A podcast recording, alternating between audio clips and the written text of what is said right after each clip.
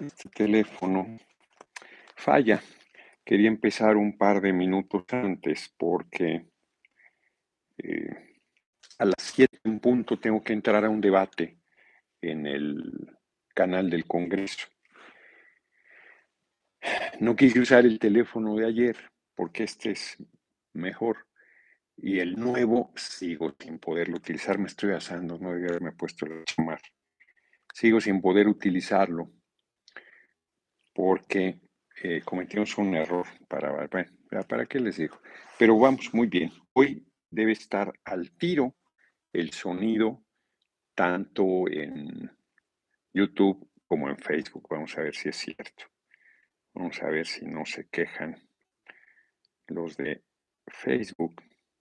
Ahí con usted está muy bien, ¿no? El sonido. Díganme cómo anda.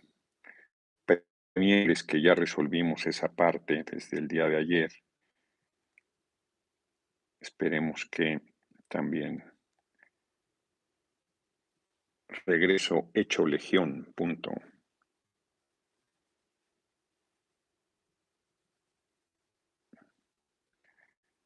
Si no, tendré que ir a cambiar el teléfono.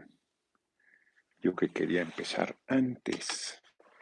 A ver, vamos a ver si ahora sí se deja. El teléfono ya se dejó. ¿Cómo están? Muy buenas tardes. Fernández Norona en Facebook, GF Norona oficial en YouTube.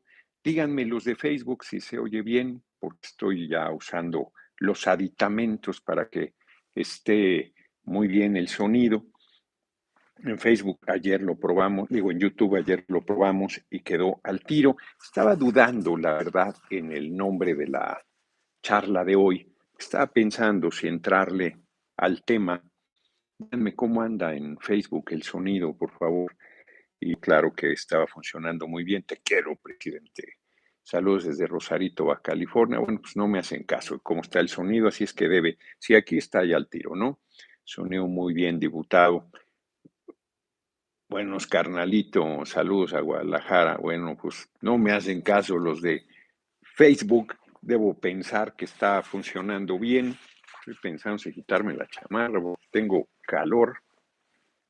Buenas tardes, saludos desde Cuatro Vientos, Ixtapaluca. Conozco el Cuatro Vientos de acá, de restaurante buenísimo de la carretera Acapulco, saliendo Cuernavaca. Estoy con cafecito, a conclusión de que no es el café el que está haciendo mal, la Perrier para que monten en, este solo de Lima, para que monten en bilis mis malquerientes y hoy tengo además algo adicional a enseñar.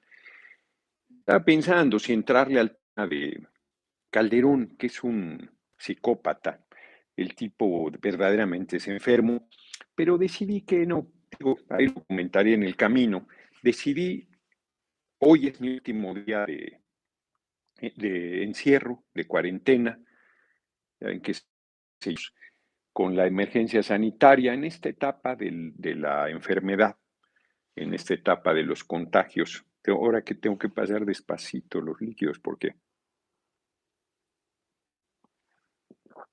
si antes se quejaban, ahora ya me imagino, con los eh, audífonos, con la mejoría del sonido.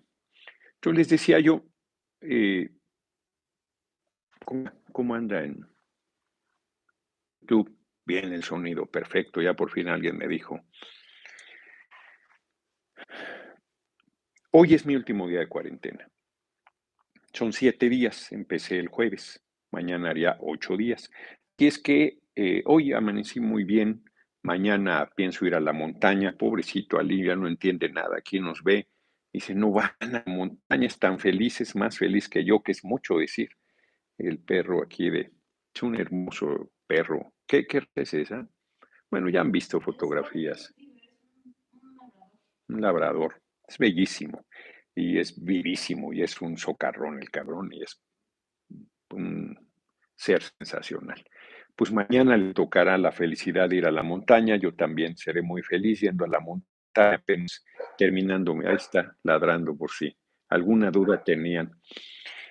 y ya estoy, ya estoy al tiro, ya estoy para reincorporarme. Tenía una gira por Oaxaca que se modificara, se modificó por la visita de Mario Delgado, pero comenté con eh, Benjamín Robles que el fin de semana no, no iría. Voy a ir a un compromiso el sábado que no comentaré hasta el viernes. Me invitaron el día de ayer, decidí sí aceptar. Bueno, adelanto, es un recorrido con Claudia Sheinbaum, compañera, de gobierno. Es de verdad que capaz es, es una mujer extraordinaria, de izquierda, con una capacidad de trabajo impresionante, con un compromiso absoluto. Estaba viéndola eh, por algunas cosas hoy que publicó sobre los derechos constitucionales, que va a ser de apoyos también a niñas y a niños. Estaba observando otro compañero, una capacidad de trabajo impresionante y una entrega absoluta, Marcelo Ebrard, eh, en Colombia, hoy, está ya en Honduras, activísimo, bien, siempre eficiente. Acabo de comprar mi primer ocho, son de cuatro, dos, serían dos packs de cuatro, ¿no? El perrilla está muy rica, en mi casa me echan carrilla que hasta en eso soy seguidor, ¿no, doña presidente? Fíjate que es una, un agua mineral un poco menos, es más suave que la, que la, que, que Dante Salazar me risa al entrar en su Twitter, ni la borda perdona con lo de Vilchis. Pues sí, eh, pues es que no le gusta Eric Clapton, yo creo, entonces ya no va a conciertos. Discriminados y discriminadores no se aceptan.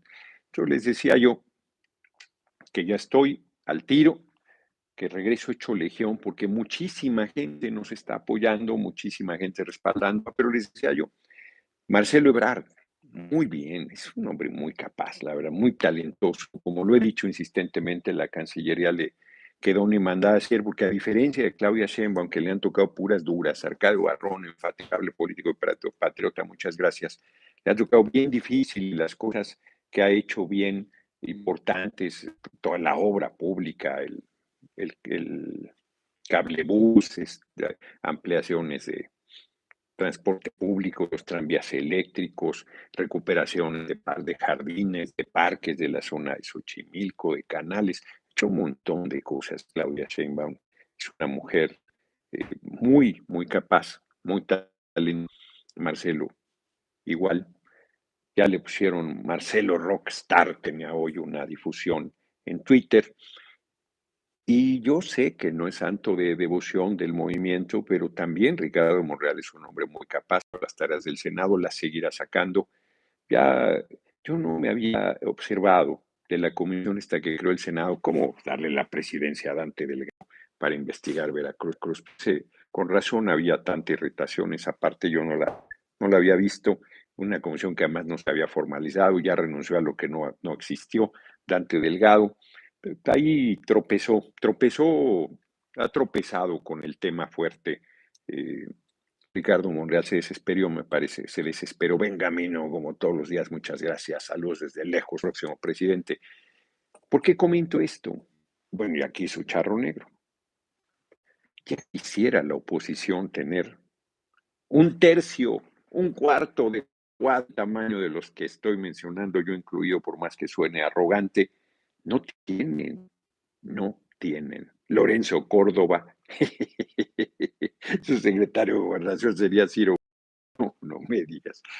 Eh, el señor X Junior, eh, Ricardo Anaya, que está prógo de la justicia, eh, Lili Telles, este, ¿Quién más se, estaba sonando últimamente? Alito Moreno, Osorio Chong, del PRD Mancera.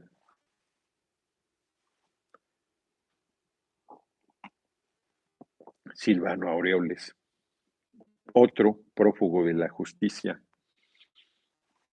No tienen, están perdidos. Esperarían un rompimiento nuestro para tener alguna posibilidad.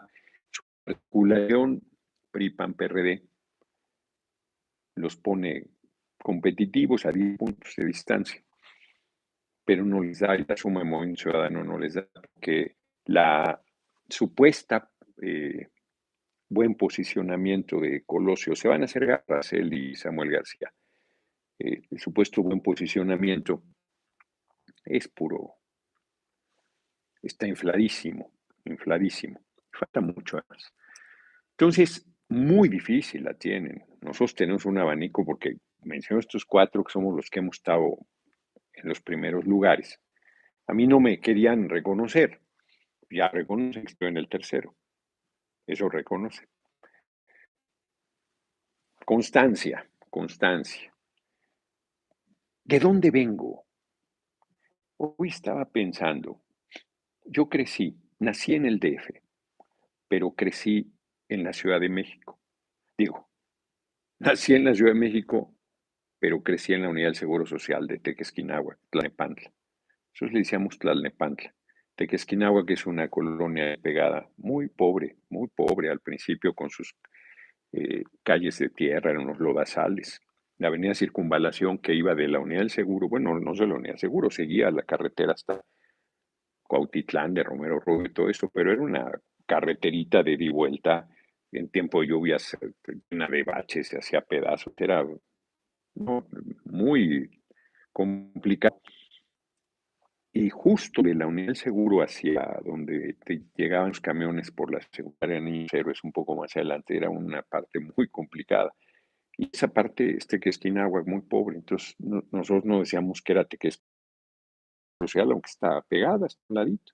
¿no? O sea, en Tlalnepantla, municipio de Tlalnepantla, pero era este que es Quinagua, Unidad del Seguro Social Tequesquinagua. Pues muchas cosas nos daban pena. Me acuerdo, yo di clases en muchas preparatorias particulares y alguna vez una alumna me dio un aventón en un carrazo. Ella era una, una, señora que ya estaba casada, que había decidido estudiar después, mucho más grande que yo, me dio un aventón en un Mustang acá con llantas anchas, el año precioso.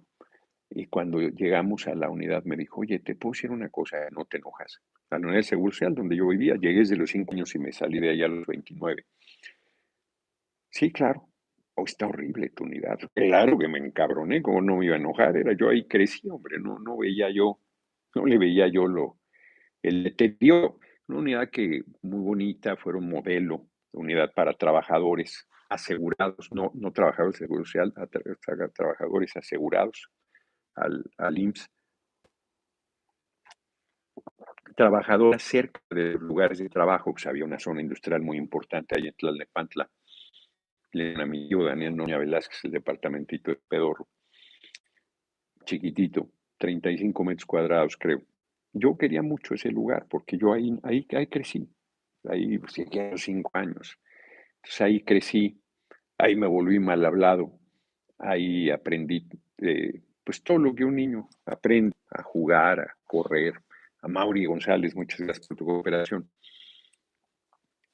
Era el primer hijo de mi madre, jefa de familia, padre se dio a la fuga, Rosa María Noroña Velázquez, el primer nieto de mi abuela materna, María de la Luz Velázquez Villalobos, el primer sobrino de mi tío Daniel y mi tía Rebeca, Noroña Velázquez, ambos eh, tíos maternos.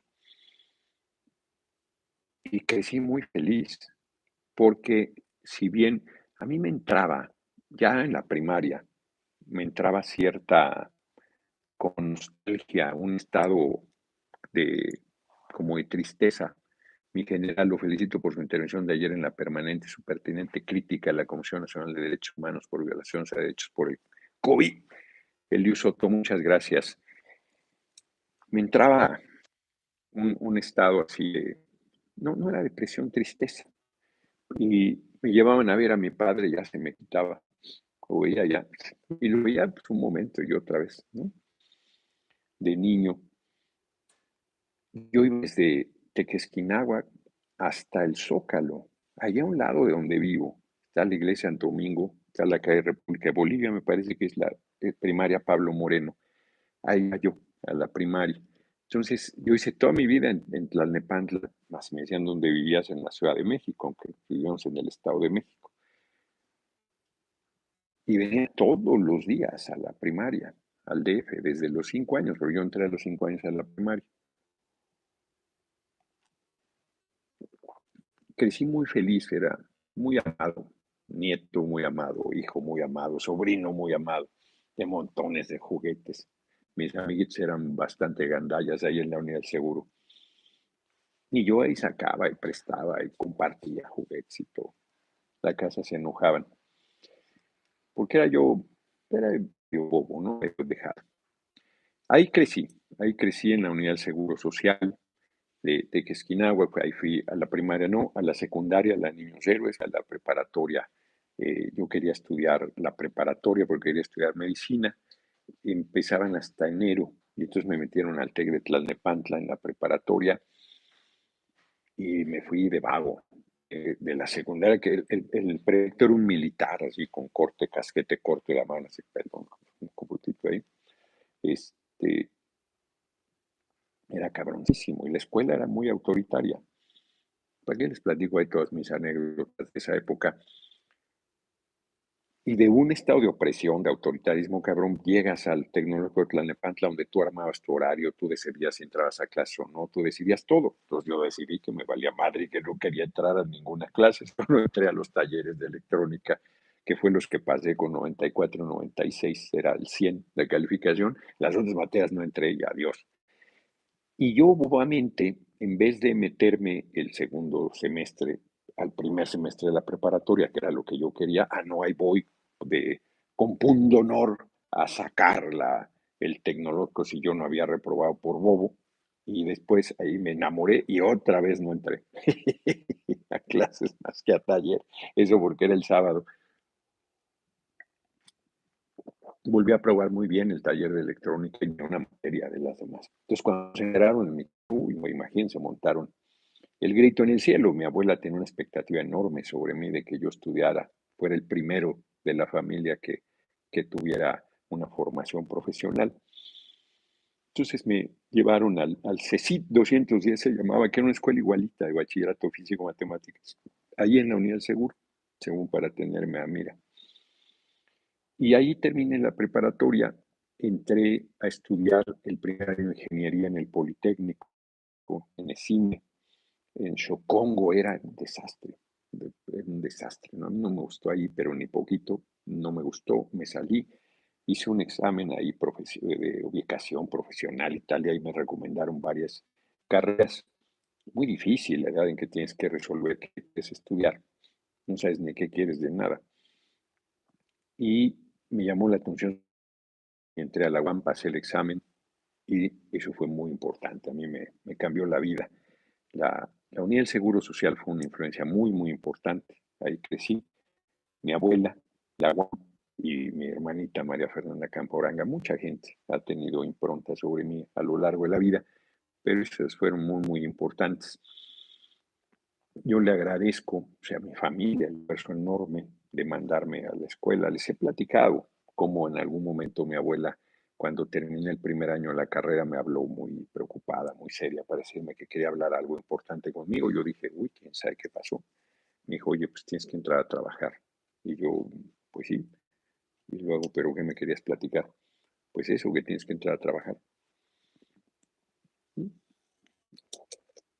Sin problema, ya estaba yo peludo, tenía 20 años.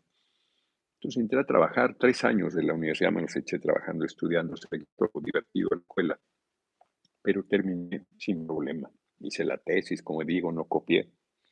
Hice el examen profesional, título por ahí de andar, nunca lo volví a utilizar. Intrigaron, como intrigan siempre, volverán a hacerlo.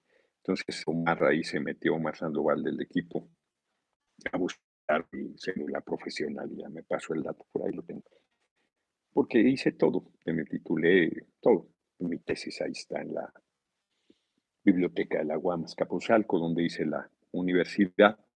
Y desde muy joven, desde comentaba los 23 años, encabecé mi primera lucha social importante en las unidades habitacionales del IMSS. Y siempre participé, fui dirigente en la preparatoria, fui representante de mi carrera un año en la UAM. Siempre eh, tuve liderazgo, fui presidente del PRD en el Estado de México a los 32 años.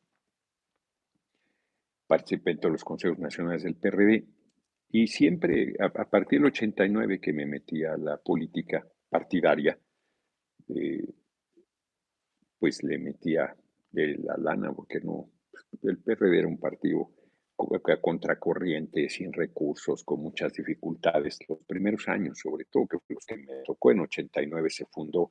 Ya tres años después yo fui presidente del PRD. El primer año como presidente no ganaba yo ni un centavo. El segundo año, tres mil pesos mensuales. Porque Alejandro Encinas, que fue candidato a gobernador, le dieron una lana fuerte para, no, no, en lo personal, sino de prerrogativas para la campaña gobernador del 93 y logramos que le pagara que hubiera sueldos para el Comité Ejecutivo Estatal y a partir de eso el comité tenía un ingreso.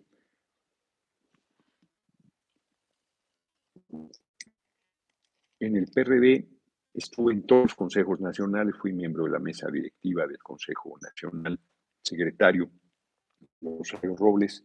Cuando ella renunció, me integré al Comité Ejecutivo Nacional con mi compatriota Leonel Godoy Rangel, que fue presidente de sustitución cuando los videoescándalos.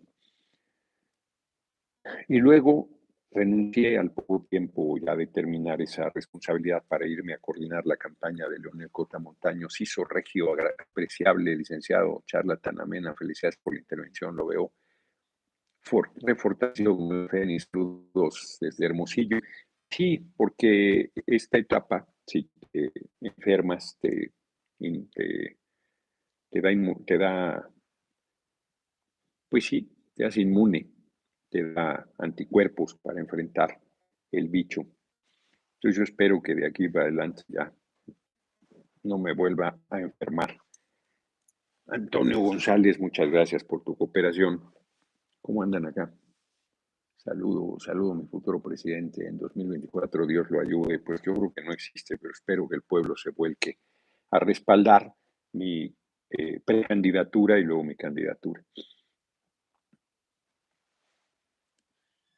La gente dice ahí, los intrigantes, que todo el tiempo he vivido la política falso, todo el tiempo le metíamos en nuestra bolsa. Fue hasta el 2002 que fui eh, secretario del Consejo Nacional, luego del Comité Ejecutivo Nacional con Godoy. Luego renuncié los, el último mes o dos meses.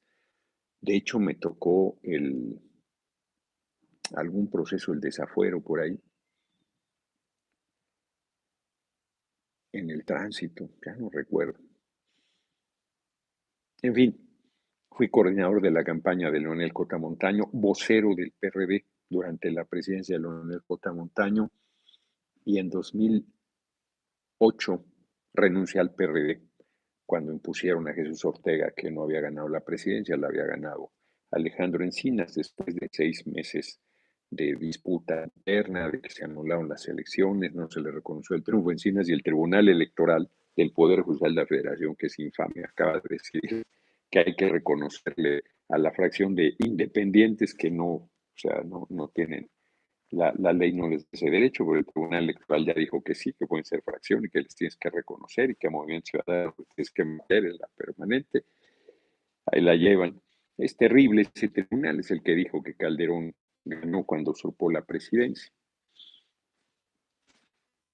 2008, yo renuncié al PRD, un salto al vacío, no tenía nada. 2009 fui candidato de Convergencia y PT, hoy Movimiento Ciudadano, a diputado federal del distrito 19 Iztapalapa y contra todos los pronósticos gané de mayoría, contra todos los pronósticos. El hoy compañero presidente no quería que nos metiéramos Primero yo y luego Jaime Carnas y Mario de Constanzo, el traidor suelo. Fui diputado 2009-2012 en condiciones dificilísimas. Hoy se me reconoce lo que hice. En ese tiempo, radio y televisión, sí como mienten hoy, pero antes no había redes sociales, no había posibilidad de desenmascarar con tan relativa facilidad sus mentiras. Entonces era, muy difícil, muy difícil. Pues en ese tiempo yo a contracorriente, ahí me mantuve. 2012 quise ser jefe de gobierno. Eh, me mandaron al último lugar en la encuesta. Que y tuve un cruce de desierto larguísimo que pensé iba a ser tres años, Mauricio Quintero. Una disculpa, me ausenté por trabajo, pero aquí estás tu like y tu respaldo en tu camino hacia el 2024. Muchas gracias, Mauricio, por la cooperación y por el comentario.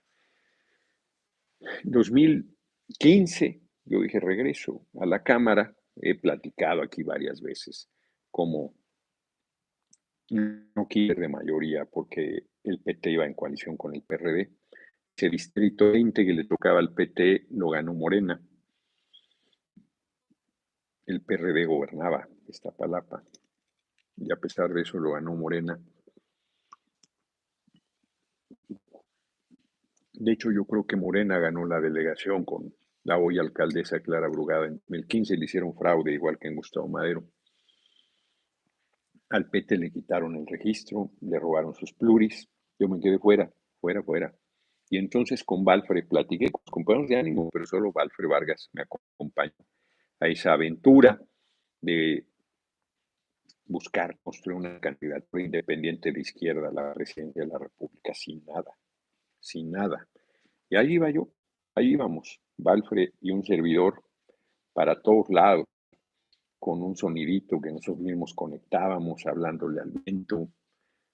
Condiciones difíciles, tres años y cuando vi que nuevamente la fuerza lo tenía, era obvio, pero yo quise intentar que la fuerza la tenía López Obrador, ni me registré como aspirante a sin partido. Sin ningún acuerdo, sin ningún ofrecimiento, sin nada. Me reencontré con el hoy compañero presidente en la campaña de Delfina en un evento en Tlalnepantla Ahí volvimos a coincidir. Quise ser candidato a senador a invitación de Monreal y de su equipo que me metió en la terna en 2018. Les he dicho que quedé en quinto lugar de tres que éramos. Batis, que acaba de sufrir un descalabro fuerte con lo de Digna Ochoa, que él dijo que había suicidado. Era muy inverosímil esa versión. Buen compañero que viene el PAN, un hombre honesto, pues ahí se equivocó. Eh, quedó antes que yo. Martí Batres, que hoy cumpleaños, por cierto, igual que mi amiga y compañera Lucha Margarita García, diputada federal, eh, ganó la candidatura del Senado, yo lo apoyo. Diputado Noroña, quiero más libros, pase el número de amigos y que le duele la cara de ser tan guapo, Aaron Barraza. Órale, Noroña 2024, gracias por tu cooperación. Con Mónica 55 45 01 19 45. Voy a hacer pronto una venta de libros, por cierto. No, no, no me da tiempo antes, tendría que hacerlo el domingo, antes de regresar al periodo ordinario, que es el primero de febrero. Ya veré. Total, no hago la historia larga, quedé de candidato a diputado federal Distrito 4 de Iztapalapa. No he revisado el número de intervenciones, estoy seguro que tengo, en 2009 tuve el segundo número mayor de intervenciones, más de 600, 630 y y Jaime Cárdenas debe haber tenido 640. Él quería estar en primer lugar y yo, yo no, me metía a competir, era, es mi hermanito. Y además mis intervenciones, las de él también fueron una yo igual, no, no pensaba en el, en el récord. El primer año sí tuvo el mayor número, quizás el segundo también, no lo sé. Jaime, eh, ese año 2012 creo que recibió la nominación del legislador del del, mejor legislador, un compañero muy talentoso, muy capaz, muy trabajador. Yo tuve el segundo número de intervenciones. En esta legislatura pasada no tengo duda que tuve el mayor número de intervenciones, sexagésima cuarta. No tengo duda. No sé cuál sea el número. Pero además no cualquier intervención, o sea, es importantes, la inmensa mayoría. Y hoy, después de dos veces ser contagiado de COVID, estoy de regreso. La vez pasada dura. Estaba pensando hoy a subir para algo. La recámara está en la parte alta. Y viendo este lugar tan bello, las montañas, el sol, el atardecer, ahorita el pájaro este que viene siempre, esta hora del atardecer. es un lugar privilegiado. Y pensaba lo afortunado que soy, muy afortunado, muy afortunado. Emma se, se súper amorosa siempre es y creo que cuando me enfermo se pone todavía más. La verdad, eh, la, gente mi, entorno eh, súper, súper mi familia, todos me apoyan, hasta mi ex hermana me apoyaba, yo creo que por conveniencia, pero ya, ya, ya, tenemos raya. Mónica es buenísima, es un ser humano excepcional. Mis sobrinas Aura y Tamara, que siempre están ahí solidarias. Mi cuñado Sergio, primerísima. Mis hijos son también muy buenos muchachos, Ali, Kim también siempre ahí comprometidos, o sea, bien, la verdad es que soy muy, que hago aquí una lista larga, soy muy afortunado, muy, muy afortunado. Haber podido compartir más de 20 años de, mi vida con, mi hermanita María Fernanda Campauranga, fue un privilegio enorme. Elías Arreola, muy bien, admirado amigo, ¿dónde puedo conseguir ese tipo de camisas a los desde Los Ángeles, originario de Jalisco, para la transformación. Muchas gracias. Es que cada camisa es diferente. Esta es eh, Otomí, Ñañú. Este es de la zona de Hidalgo. La camisa es de una región diferente, no es que yo la compre. Es como si les mostrara yo. Hoy tenía ganas de mostrarles la casa, la parte de abajo. Yo ya no lo hice he mostrado fotos de las piezas de arte popular, pero por ejemplo, una Sagrada Familia que es Talavera de Puebla. Entonces, si alguien me dijera, ¿dónde compras tus piezas? Pues ese es de Puebla. Esta textil es de Chiapas. Lo compré en la exposición que hubo ahora en Complejo Cultural Los Pinos. Aquella pieza de cerámica maravillosa es de, de Guanajuato, parece antigua. Entonces, así cada cosa, ¿no? Aquel pescado de Guerrero, este, se me fue ahorita el nombre del, de este como alebrije, ¿cómo se llama? El ajolote. Este, Michoacán. Entonces, eh, las camisas igual, cada camisa es de una parte diferente, de, de Chiapas, de Guerrero, de Michoacán, de, bueno, en, Sonora, de los Comcac, de los Seris, los conocemos con ese nombre. Entonces, soy muy afortunado, la verdad. Eh, eh, no me ha regalado nadie nada. O sea, quiero decir con esto, no soy mal agradecido, pero la inmensa mayoría del camino me lo he echado a puro riñón. De María Fernanda Campa Urangas y de Cevicho, el Departamento del Centro Histórico no lo tendría sin su respaldo económico. Pero cuando digo no me he regalado nadie nada, es todo lo he conseguido a contracorriente. ¿Qué pasó?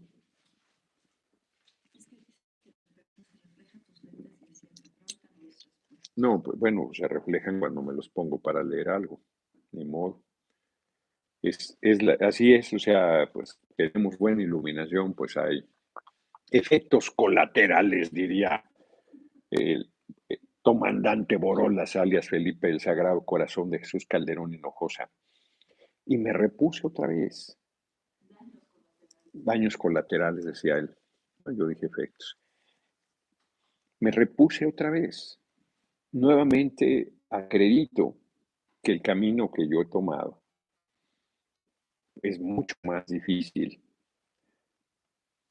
Es más sencillo pues seguir la corriente, hacer lo que todo el mundo hace, doblegarte, no cuestionarte, no enfrentar, no criticar, no... Si con corriente es duro. No he dejado de hacerlo toda la vida, ahora con el tema de la emergencia sanitaria, pero a contracorriente en serio. Con la mordaza, con la vacuna. La vacuna a mí me ha quitado una de las cosas que más amo en la vida, que es viajar. Porque, ¿cómo viajas? No, cuando estás trabajando, pues eso no es viaje, aunque vas a un lugar, te llevan a un lugar agradar a comer. A veces ni, ni tiempo para eso hay. Pues, puedo ir a lugares de playa y no meto un dedo en el mar. Acabo de estar en Quintana Roo, no metí un dedo en el mar. Pero viajar en el país me gusta y empecé a dejar de hacerlo porque es muy difícil ir a un lugar y que la gente se acerca y todo y no, entiende que tú andas de descanso, que ya estás en otra lógica, pues que se acerca. Entonces, pues, eh, y tú tienes que atender, no pues ponerte pesado. Sería un error.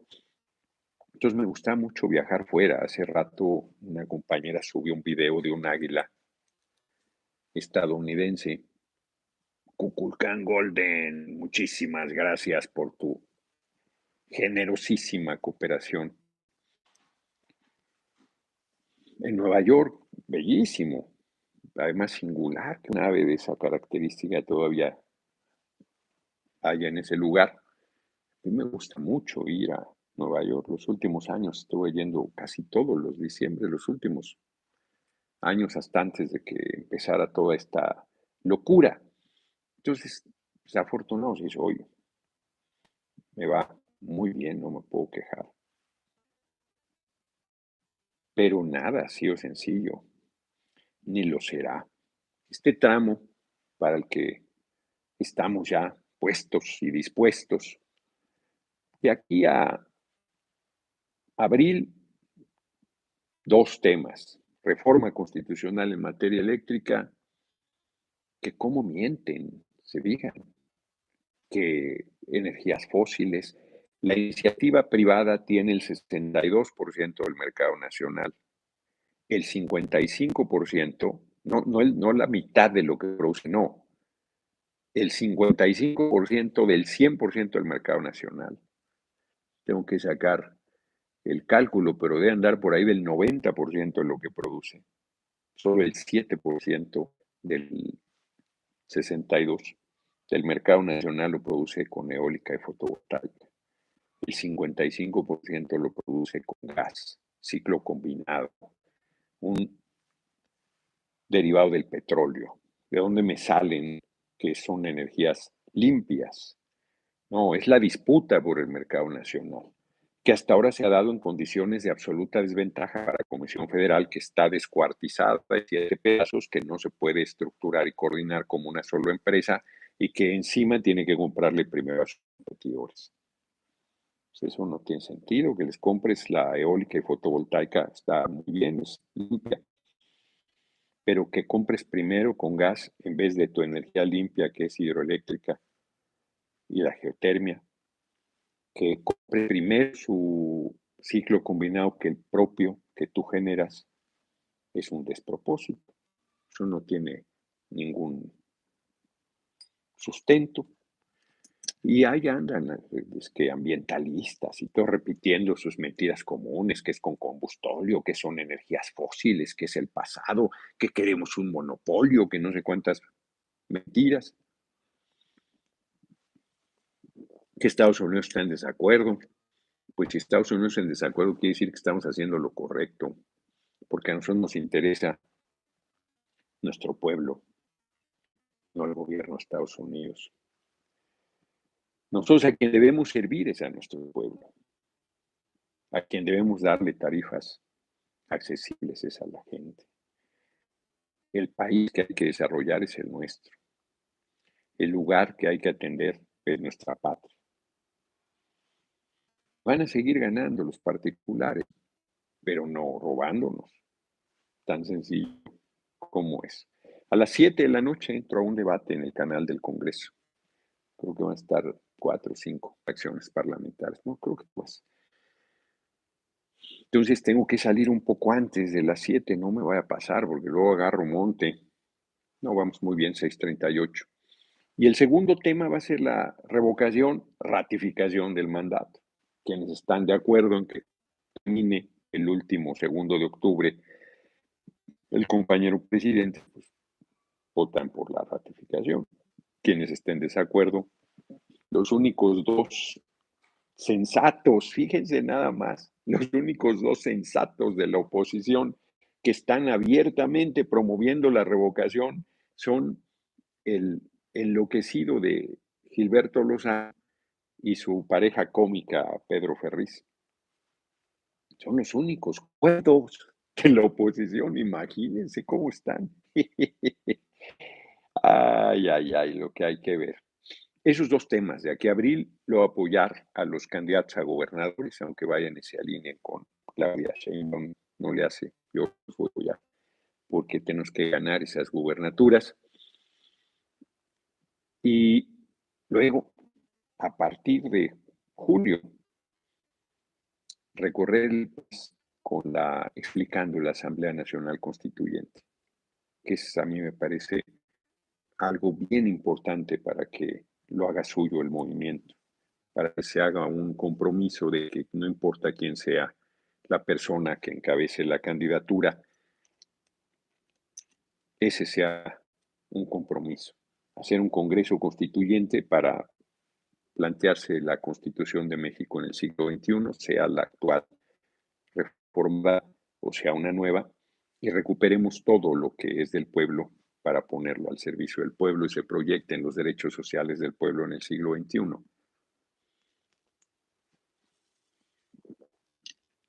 Es fundamental, es eh, necesario para dejar de batallar con todas estas cosas que estamos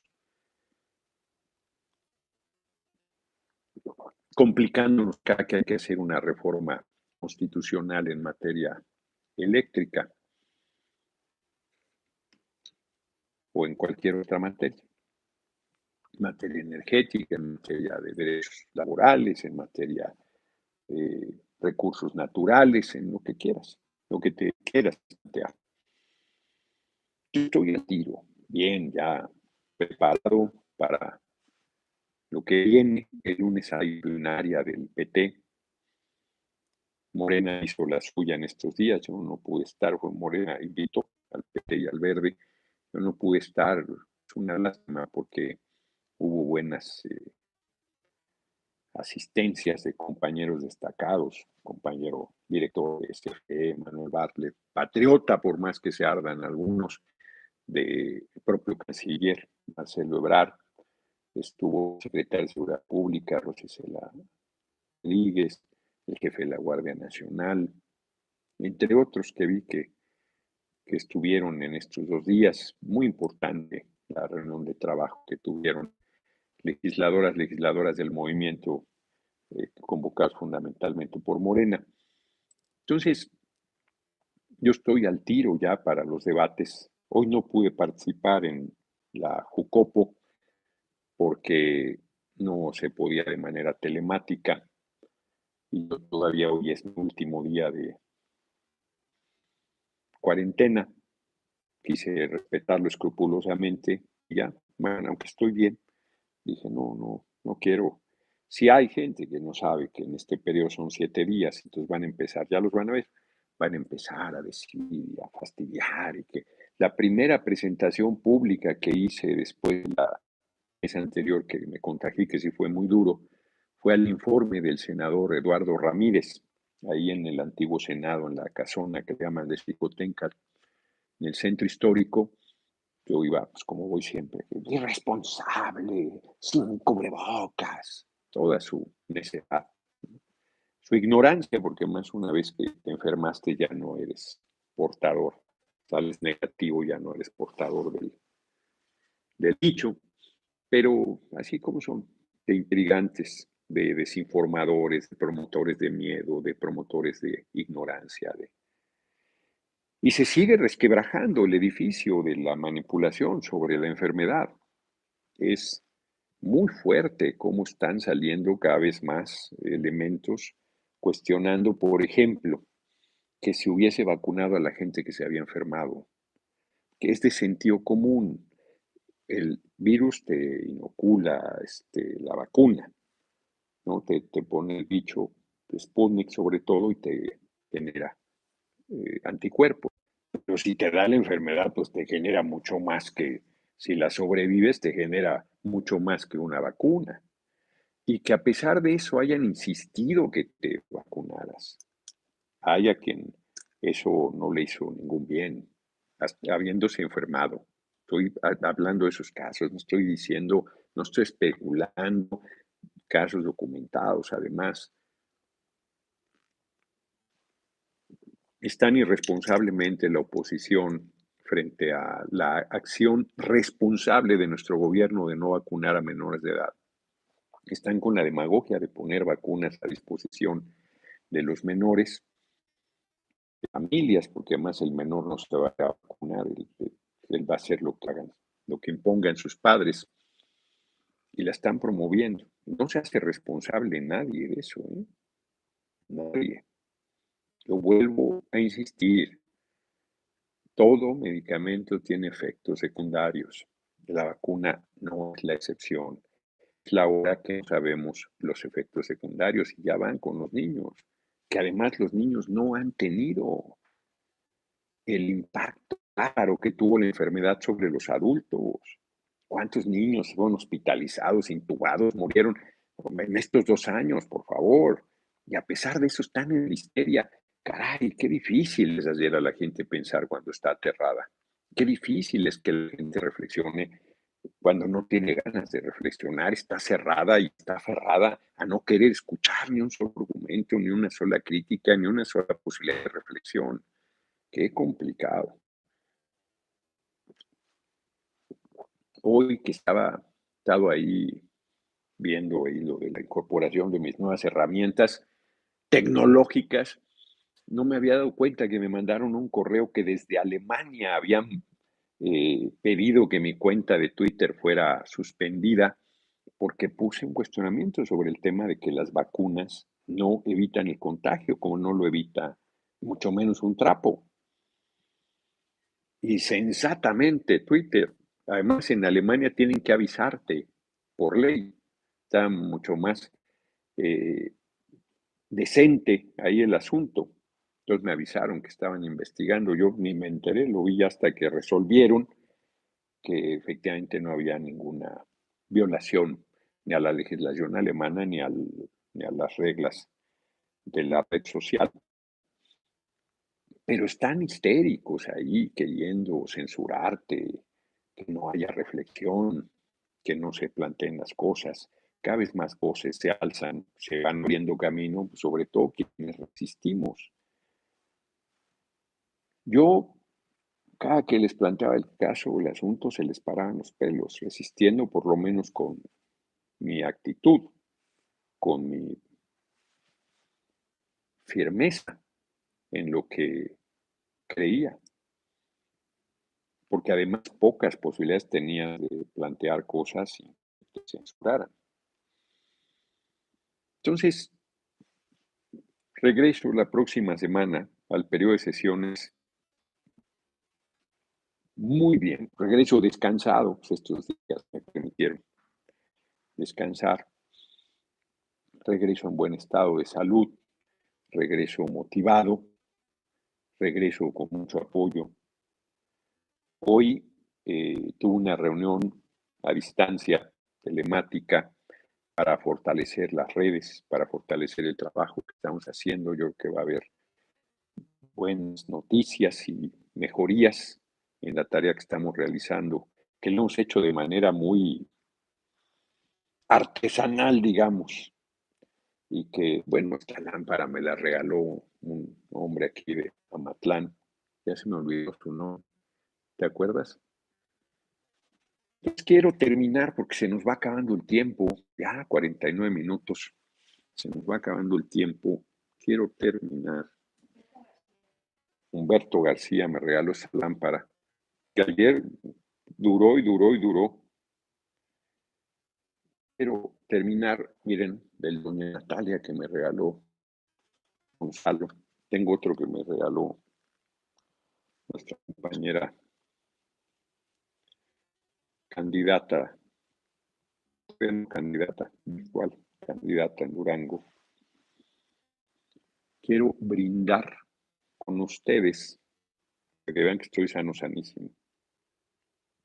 Bueno, mi cuarentena acaba mañana, hoy en la noche, pero yo lo vi un mezcal. No altera el asunto, ¿no? No he tomado ningún medicamento. Tomé al principio paracetamol Mm, está buenísimo. Salud, que se enojen. Pude haberme lo puesto allí nada más en el caballito, pero quise mostrárselos para que más se ardan. ¿A poco van a desmonetizar por beber en público? ese Diario Cancún. No, hombre. Y si lo hacen, pues lo hacen por todo, hombre. Si, si pongo ahí Calderón asesino, ya me, me quitan la posibilidad de, yo tampoco creo, yo no me había enterado, usted habla que había estado en Nueva York, uy, muchísimo. Nueva York, estuvimos en la Navidad de 2019, de 2020, de 2018, ¿no? En la, de 2021 ya no. 2019, no, 2019, 18 y 17 quizás. Por eso, de La Habana, bueno, no Navidad, hombre, pues todos fuimos a Nueva York, fuimos en enero. No, aquí eh, además cuando le da por discutir.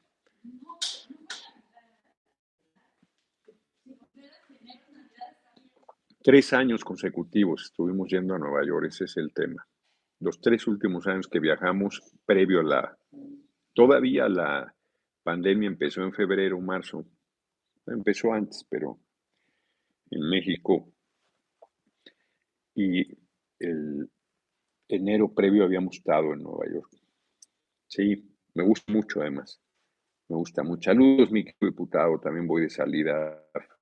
Que nadie dio esa noticia. ¿Cuál, Rolando Medina? Saludcita, salud, sí, es buenísimo. Alcohol no. Bueno, pues tú no tomes. Resulta, yo no tomo nunca. Y aquí no van a salir unos musulmanes que si tomas, que qué barbaridad. Estén jodiendo. Mezcalga, Corpus y San Juan. Además es buenísimo este, doña Natalia. Mm. Diputado, que se mejore, estoy muy bien. Más no veo cómo mejorarme. Vamos a las efemérides. Le mando un gran saludo. ¿Qué opina de Rusia-Ucrania? José, María Lascano, ¿no? Platicado ese tema. A Matlán que dice aquí. Quetzalcoatl. Lenin López. ¿Quién sabe a quién le dice? No seas mentiroso.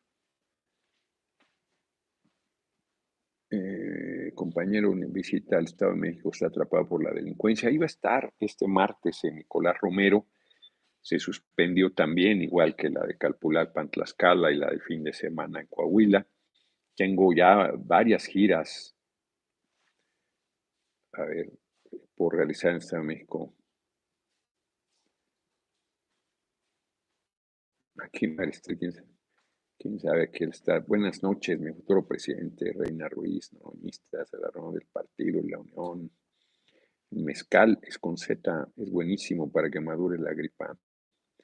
Cuando visita Melchor Ocampo, no sé, tengo ya una serie de recorridos por Estado de México. Claro que puedo hacer lo que quiera. A ver, vamos a las efemérides porque tengo que entrar siete en punto. 400 programas del octágono y quería pedirte ideas de grabar un video. Sí, claro. Con mucho gusto. Ya saben que aquí a la hora que voy a dar, me tengo que acordar, cumple 400 programas ya el octágono con Héctor Gómez, Hernán, perdón, Hernán Gómez, y que está apoyando a Claudia. Me parece muy bien que lo hagan abiertamente, decentemente, o sea, así debe ser. Cielo Azul oficial. Saludos desde Fresno, California. Ánimo, próximo candidato a la presidencia, Chavarteaga. Muchas gracias, muchas gracias por la cooperación. El rector de la UNAM, Barnes, que está en contra de la reforma eléctrica. ¿Qué hacer con H y con C, con los traidores como ese? Pues, ubicarlos, Mar, ubicarlos, simplemente mostrar que son miserables. 400 programas, ya van muy bien los de la octava, porque ya lograron llegar a un millón. Yo no llego todavía ah, en YouTube y ahí van. Y ha sido difícil, vieron que Pedro Vicente Serrano, luego a Julio Hernández López, luego se salió Álvaro Delgado con este otro compañero, los periodistas, pero ahí van, ahí van, ahí van, la verdad. Aquí está. Las efemérides de hoy, un día como hoy, 26 de enero de 1823, mañana se empieza a caer a pedazos el edificio del terror por la enfermedad. Mañana Gran Bretaña retira todas las medidas restrictivas, vuelve a la normalidad, nada de nueva normalidad, vuelve a la normalidad. Muere Edward Jenner, inventor de la vacuna contra la viruela, un día como hoy, y, no te daba la viruela, moría la gente viruela. No hay nada que te haga poquito y tal, no, no, ya, no te da. 1848 nace en Campeche Justo Sierra Méndez, escritor político y filósofo mexicano. Fue discípulo de Ignacio Manuel Altamirano, quien a su vez fue discípulo del Nimance, y uno de los fundadores de la UNAM, y además un gran secretario de Educación del Porfiriato. Y según Patricia Galena, el que escribió la mejor biografía de Juárez, Juárez y su tiempo, que yo creo que la mejor es Juárez es un México, Ralph Rueder, pero ahí yo no soy historiador, es una cuestión de gusto más que de rigor. 1865 se expide la ley orgánica del Ejército Imperial Mexicano. Gobernaba Maximiliano. ¿Cómo estuvo el sonido en Facebook, jóvenes? Que no me han dicho nada. Nace Fidel Pajé, médico militar en 1886, español, que inventó anestesia epidural. ¿Qué tal? Nosotros el 5 de febrero nació en México, le pan y chocolate. Ándale, muchas gracias, reina. 1938 muere Matilde Montoya La Fragua, la primer médica mexicana, médico. Matilde estudió, trabajó toda su vida contracorriente por ser mujer. En 1887 presentó el examen para obtener el título. Aquí lo comentamos en presencia de Porfirio Díaz que tuvo que dar la autorización. Imagínate, el presidente de la República tuvo que dar autorización para que una mujer pudiera estudiar medicina. En 1971 es aprobado el proyecto del Colegio de Ciencias y Humanidades, que fue importantísimo también. El proyecto SSH preparatorias críticas, liberadoras, concientizadoras, politizadoras, comprometidas. Yo no estudié en CCH, muchos de mis amigos, amigas, mi hermana Mónica estudió en CCH Escapuzalco, mis sobrinas, la, las dos, Aura y Tamara, también ahí en Escapuzalco. Fue muy buen, muy espacio de formación. En 1971 aprobó el proyecto. El rector Pablo González Casanova fue uno de sus principales propulsores. Sigue vivo Pablo González Casanova, toda una institución. Pues nos vemos, me, despido porque ya tengo que entrar a la otra y voy a hacer por lo menos que termine el tribunal, que la comisión permanente contemple el principio de máxima representación efectiva que incluyas a los independientes de la realidad y al movimiento ciudadano que está en el Senado. Roberto Hernández Zúñiga, María Fernanda Campa, Uranga, puso en su lugar a Barnés, así es, y él la demandó hace algunos años por conflicto intereses y él la demandó. Y por ahí en las cosas que uno, Fernanda era muy categórica y, alguna cosa se agarró ahí Barnés y la demandó por daño moral y tuvo que retractarse en alguna cosa ahí Fernanda porque le estaba pidiendo una lana, gastó en abogado y todo, ¿no? Es un tipejo, es un tipejo, pero sí lo puso en su lugar justo en los debates que hubo en el Senado cuando la reforma del, eh, usurpador de Calderón 2008. Compañero presidente, hoy compañero presidente, yo le propuse en una reunión de la dirección del movimiento que, incluyera a María Fernanda Campauranga, la chata, le decían, la chata, sí, de acuerdo, me dijo. Lobito Solitario, muchas gracias por tu cooperación. Nos vemos, nos vemos, porque voy a hacer una escala técnica, voy a echar una firma y luego me, me meto al, debate, me meto al debate del canal del Congreso. Nos vemos mañana aquí, nos vemos de la tarde en punto. Buena imagen y sonido, eso, ahí está, ya resolví lo del sonido, ¿eh? no se pueden quejar.